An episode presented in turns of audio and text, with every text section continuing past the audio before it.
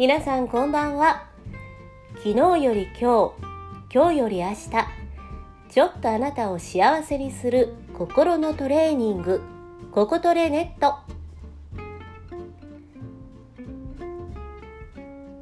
改めましてこんばんは。みやと言います。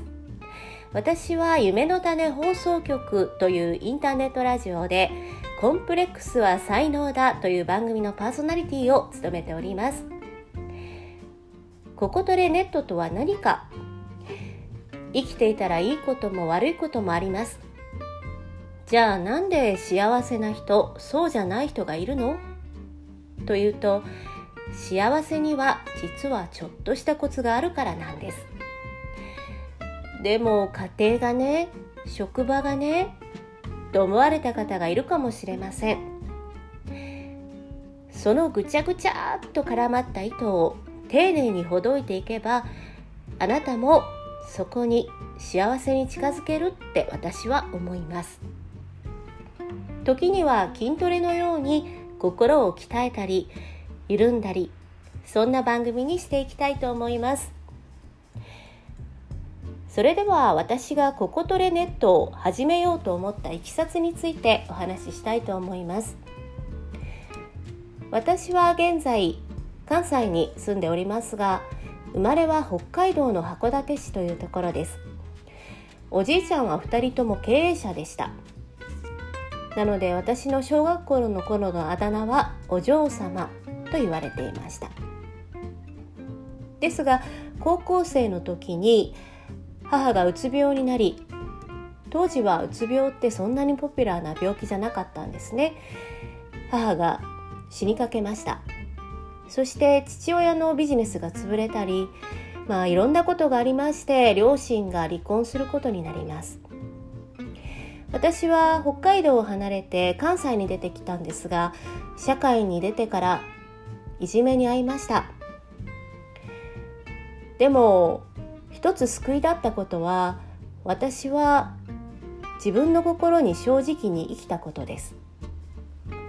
大学を出て会社に就職をするということもなく自分が好きな音楽活動をしていたりボイストレーナーの仕事をしていました。そんな私もやがて結婚して離婚をします。仕事を求めて大手セレモニー会社の葬儀の司会のお仕事を10年間しました。兄弟もうつ病になっていろんなことがありましたが葬儀司会をする中で送り人として1,000人ほどの仏さんを送る中で遺族の方々のお話を聞いたりナレーションで亡くなった方の人生のお話をしたりいろんな人を見てきました。自分の人生に後悔して終える人もいれば本当に人生を全うして終える人、まあ、そんないくつもの命に向き合ってきたんです。生きていたら辛いこともありますよね。でも自分の肉体があるから生きなければならない。どうせ生きるなら命を輝かすことがこの命を受けたことへの天への恩返しだと私は思うんです。私はそれから再婚して25年間離れていた両親がまた一緒に暮らすようになったりうつ病の兄が仕事に行くようになったりとか主人の家族が優しくなったりとか目に見えて人生が良くなっていきました。自分の大切な人たちが本当に変化していくのってすっごく嬉しかったんです。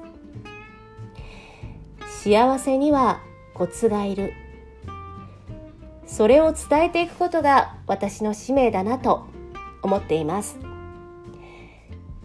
そんなわけで次回も心のトレーニングココトレネットどうぞお楽しみに。お相手はミーヤでした。